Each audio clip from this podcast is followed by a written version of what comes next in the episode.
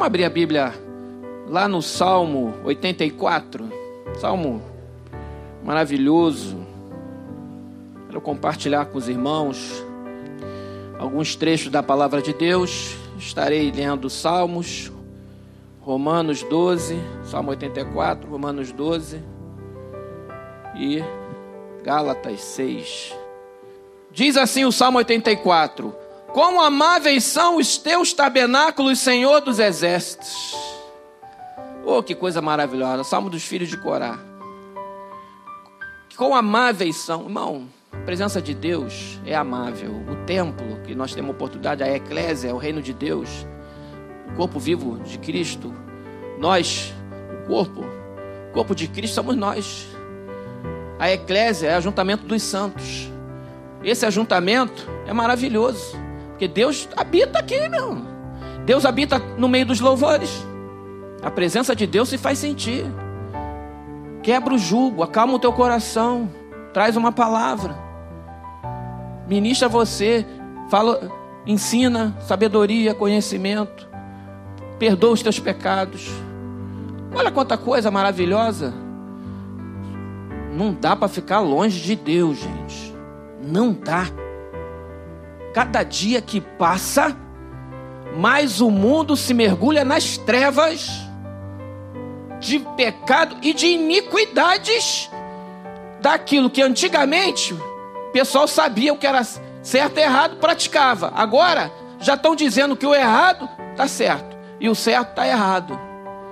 Que o pecado não é pecado. Então já está num outro nível, mudou de fase esse videogame. Para quem gosta de, de videogame, o videogame mudou de fase. Estamos numa fase do negacionismo do pecado. Tanto se fala de negacionismo, então é o negacionismo que Deus não existe, que pecado não existe, que tudo pode. É isso aí. Esse é o negacionismo atual.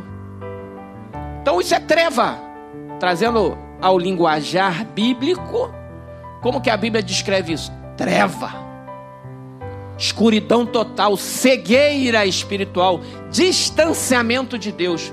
Quanto mais distante de Deus, mais treva tem.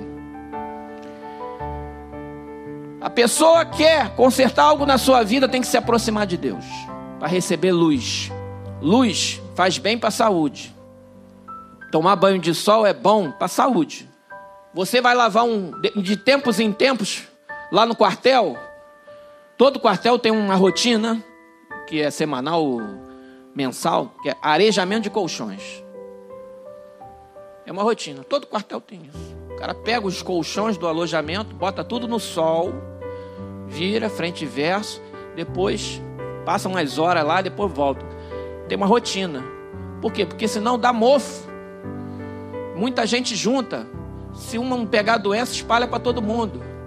Piolho, sei lá, essas coisas aí, conjuntivite. Quando a tropa está unida. Então, sol serve até para o colchão. Você abre a cortina da tua casa, deixa circular o ar. Não fica aquele negócio fechado, não. Deixa o sol entrar. Pega um solzinho ali. Faz bem para você.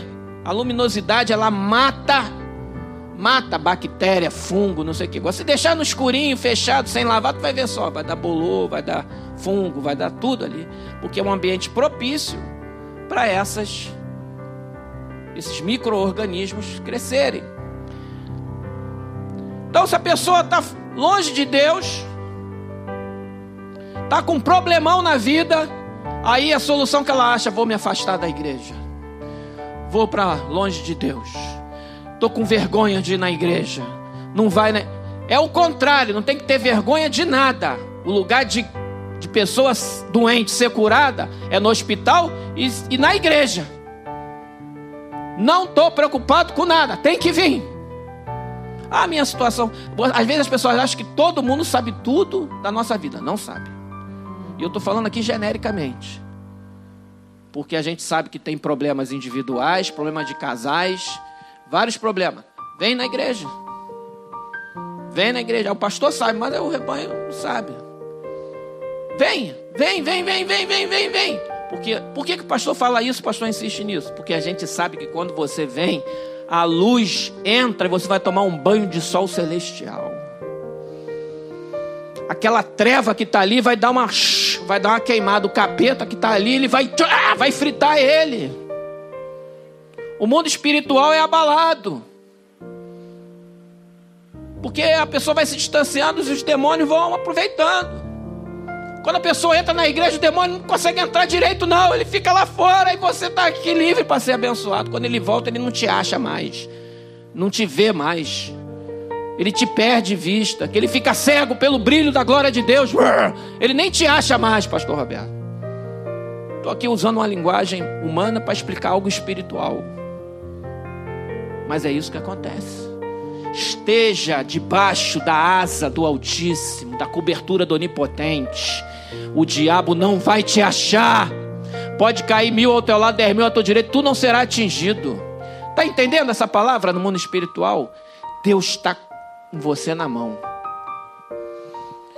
Verso 2: A minha alma suspira e desfalece pelos atos do Senhor. Olha, o desejo deles é estar na presença de Deus. Que seja assim o nosso desejo. Suspira. Ah, que vontade de estar na presença de Deus. O meu coração e a minha carne exultam pelo Deus vivo.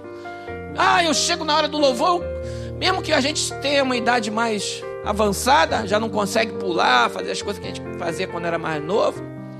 Mas o nosso coração levanta, a gente levanta a mão, a gente rejubila, exulta, até a carne da gente arrepia. A gente, ah, glória, tem os mãos que ficam no sapatinho. Cada um tem uma reação. Eu, eu sou mais tal. Tô, mas, amém. O, o, que faz, tá, tá, tá, e o que não faz, a presença de Deus está igual. Está igual. A gente não pode julgar a espiritualidade por reações. Porque um fala alto, outro fala baixo, agora. Isso aí não é assim que se mede. Nós já passamos dessa fase, né, irmão? Na maturidade cristã, né? Que Deus é que olha o coração, sabe? Direitinho cada um. Aí, ele faz uma comparação bonita. Ele fala assim: O pardal encontrou casa e andorinha ninho para si, onde acolhe os seus filhotes. Eu, os teus altares, Senhor dos exércitos, Rei meu e Deus meu. Ele falou: Até o pardal encontrou casa. Pardalzinho. Passarinho comum, tem tudo que é lugar do mundo, é aqui também. E andorinha também. Simples. É um passarinho simples. Tem tanto que às vezes nem dão valor. Entendeu? Até eles encontraram. Bem-aventurados, verso 4, os que habitam em tua casa, louvar-te-ão perpetuamente. Ele estava assim, ah, aqueles levitas que ficam lá na casa do Senhor, eles são bem-aventurados. E olha, naquela época o levita, ele não tinha possessão não, irmão. A herança deles era o Senhor, hein? Eles não tinham posses. Lembra, a turma de Levi ficou com, ficou com nada não. Ficou com a tarefa do templo. Agora, tinha que ter os dízimos e ofertas para poder sustentar a obra. Então eles não tinham possessões, irmão. A, posse... a herança deles era o Senhor. Olha que coisa. Consagração nesse nível, né? Cinco. Bem-aventurado o homem cuja força está em ti, em cujo em cujo coração se encontram os caminhos aplanados, o qual, passando pelo vale árido, faz dele um manancial de bênçãos, o cobre a primeira chuva. Olha que coisa, irmão, isso aqui significa o seguinte: o verso 5 e 6. Se você está na presença de Deus, meu amigo, se você tem vindo para a presença de Deus, porque quando você passar pelo vale árido, Deus vai fazer você fazer dele um manancial. De bênçãos o cobre a primeira chuva. O que você botar a mão para fazer, mesmo que seja num vale árido, te deram um vale árido para você plantar, vai florescer aquele vale árido. Porque não é porque é você, é porque Deus em você traz algo sobrenatural de Deus e faz florescer faz florescer. Vão indo de força em força, cada um deles aparece diante do, de Deus em Sião. Senhor, Deus dos exércitos, escuta a minha oração, presta ouvidos, ó Deus de Jacó. Olha, ó Deus, escudo nosso, e contempla o rosto do teu ungido. Pois um dia nos teus átrios vale mais que mil. Prefiro estar à porta da casa de Deus, do meu Deus, a permanecer nas tendas da perversidade. Verso 10. Um dia, um dia nos teus átrios vale mais que mil. Um dia na casa de Deus vale mais que mil dias fora dela. Tá ligado? Que valioso é isso, irmão? É mil por um. É mil por um. Se você pudesse quantificar isso, é mil por um. Eu estou indo na igreja hoje de manhã e de noite. Você ganhou mil dias em outro lugar. Vale mais. É precioso demais para não vir, para deixar de lado, para não dar atenção a isso. Deus fala conosco no meio da igreja, irmão. Não dá para deixar de lado, igreja. Temos que cada dia que passa nos apegar com mais firmeza às verdades ditas e ouvidas para que em tempo algum nos desviemos dela. Falo isso para aqueles que já são da terceira idade, aqueles que são adultos, que são jovens adultos, que são jovens, são adolescentes, juniores e as crianças, principalmente as crianças.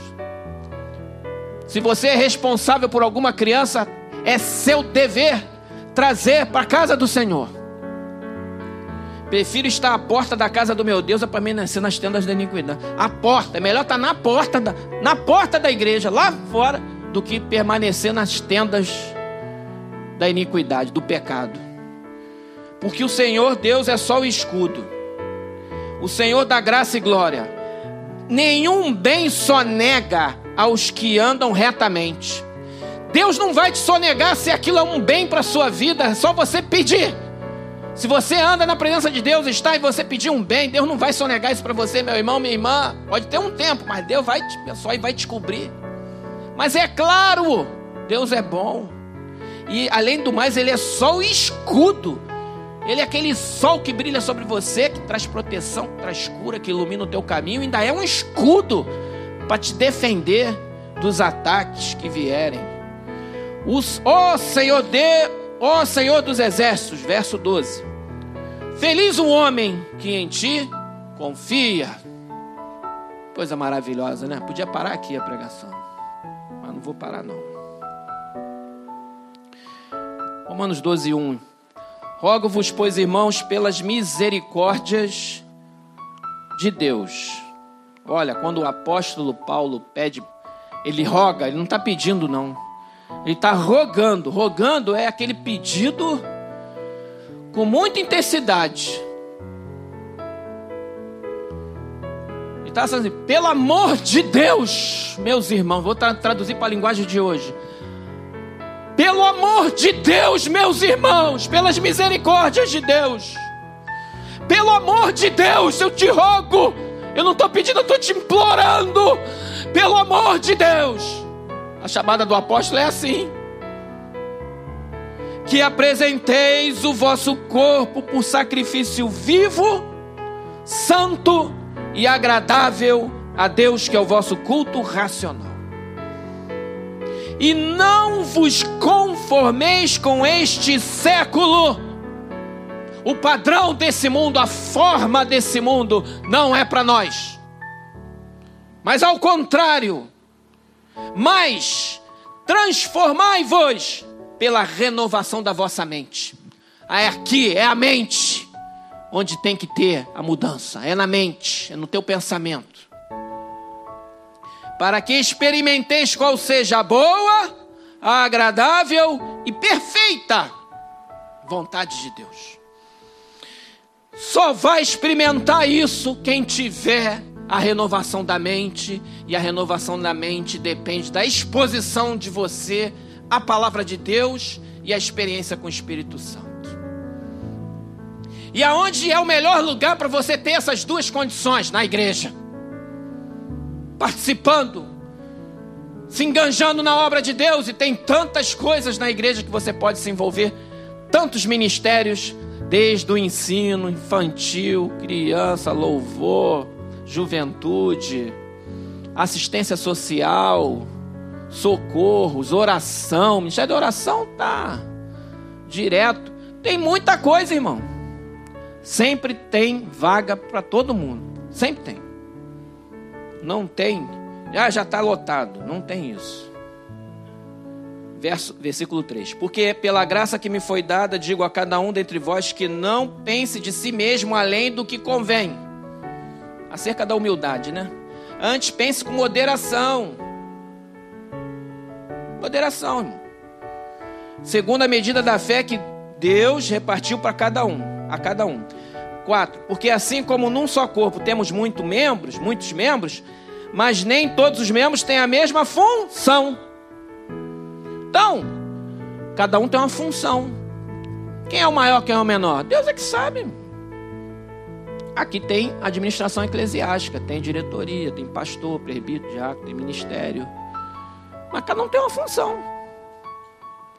5. Assim também nós, e conquanto muitos, somos um só corpo em Cristo e membros uns dos outros.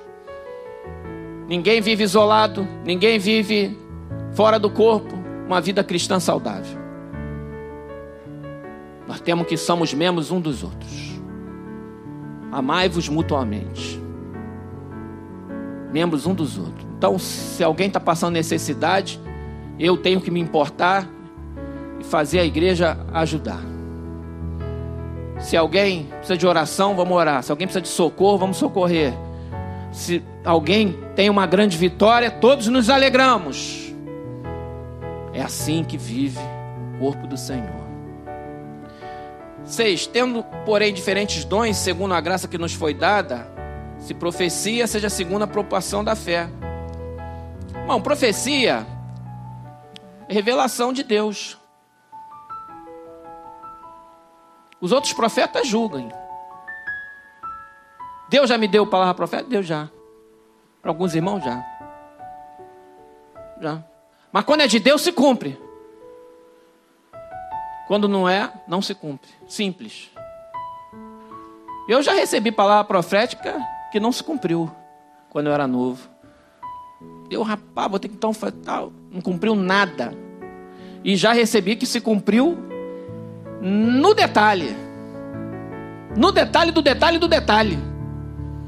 Deus se preocupou em me dar detalhes para minha esposa, dos meus filhos. Quando minha esposa não podia ter filho. Detalhe deles, um moreno, outro lourinho, outro sei que, dois meninos. Mas como é que o profeta aqui, na frente da igreja aqui, na, na capela de madeira, profetizando para mim, para minha esposa. E a gente ia fazer, estava fazendo tratamento de gravidar. Meu filho está com 15 anos, o outro está com 11. O profeta falou dados da personalidade e do físico dos dois. Ainda falou que o mais velho ia ser moreno e o mais novo. Ah, ah, aconteceu. Foi profecia de Deus? Meu irmão, claro que foi. Meu Deus do céu. Como é que o homem fala aí um negócio desse, rapaz? E acontece? Agora, eu já recebi profecia, que aí é profetada, que uma situação, o pastor Jesaías, eu estava na Intendente Magalhães, eu ia tomar uma decisão em cima da profecia. Aí o pastor falou: Olha, não testificou comigo, não, hein? Aí eu ainda mesmo assim, na última hora Deus mudou. Pum, eu falei: Realmente não era de Deus, não. Deus impediu o negócio. Impediu um negócio que eu ia tomar uma decisão. Deus impediu, e eu ouvi a mão de Deus impedindo. Eu falei: opa! É, Senhor. Olhei para o céu e falei: Tu não quer isso, não. Aí voltei para o pastor: O senhor estava certo, hein? Ele é, não discernimento espiritual. Verso 7: Se ministério, dediquemo-nos ao ministério. Ou o que ensina, esmere-se no fazê-lo. Para você dar aula, você não tem que dar uma papirada antes? Você já se edificou, porque quem dá aula tem esse negócio, né? O professor tem que se preparar. Ele acaba estudando e acaba sendo benção, né? né? Tem quem é professor aqui sabe que professor tem que saber mais que o aluno, né? Senão vai pagar mico na sala de aula. Então, se esmere, se esforce, dedica. O que exorta, faça com dedicação. O que contribui, com liberalidade. Contribuir é dízimo e oferta, irmão. Liberalidade é coração aberto, está dando aquilo ali sem peso, com alegria. Ah, e Deus abençoa tanto quem faz isso.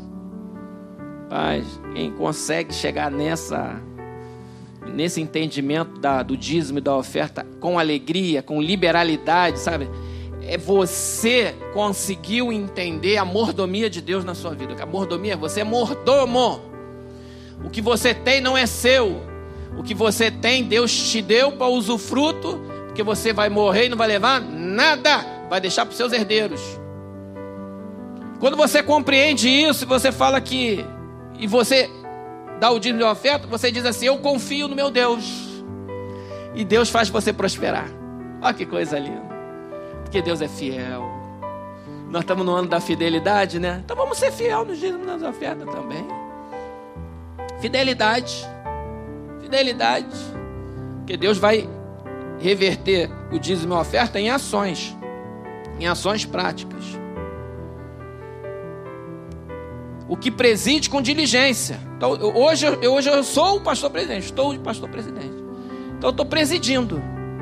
Presidir é organizar, administrar, decidir. Tem parte financeira, tem parte administrativa. Tem, é, além da parte eclesiástica, tem toda uma questão de organização, administração, decisões, que o pastor presidente é tarefa dele. Ele, nomezinho dele está lá na Receita Federal, e quem exerce misericórdia com alegria. Com alegria, irmão. Quando a gente exerce ações de misericórdia, uma cesta básica é uma. Quando a gente ajuda um irmão num, num problema, é ação de misericórdia. Vamos fazer com alegria. E para encerrar, irmão, nessa mesma linha de pregação. A Bíblia diz em Gálatas 6, 2: Levai as cargas uns dos outros e assim cumprireis a lei de Cristo. Levar as cargas um dos outros. Imagina um comboio, a gente passeando, indo no, no deserto com os camelos.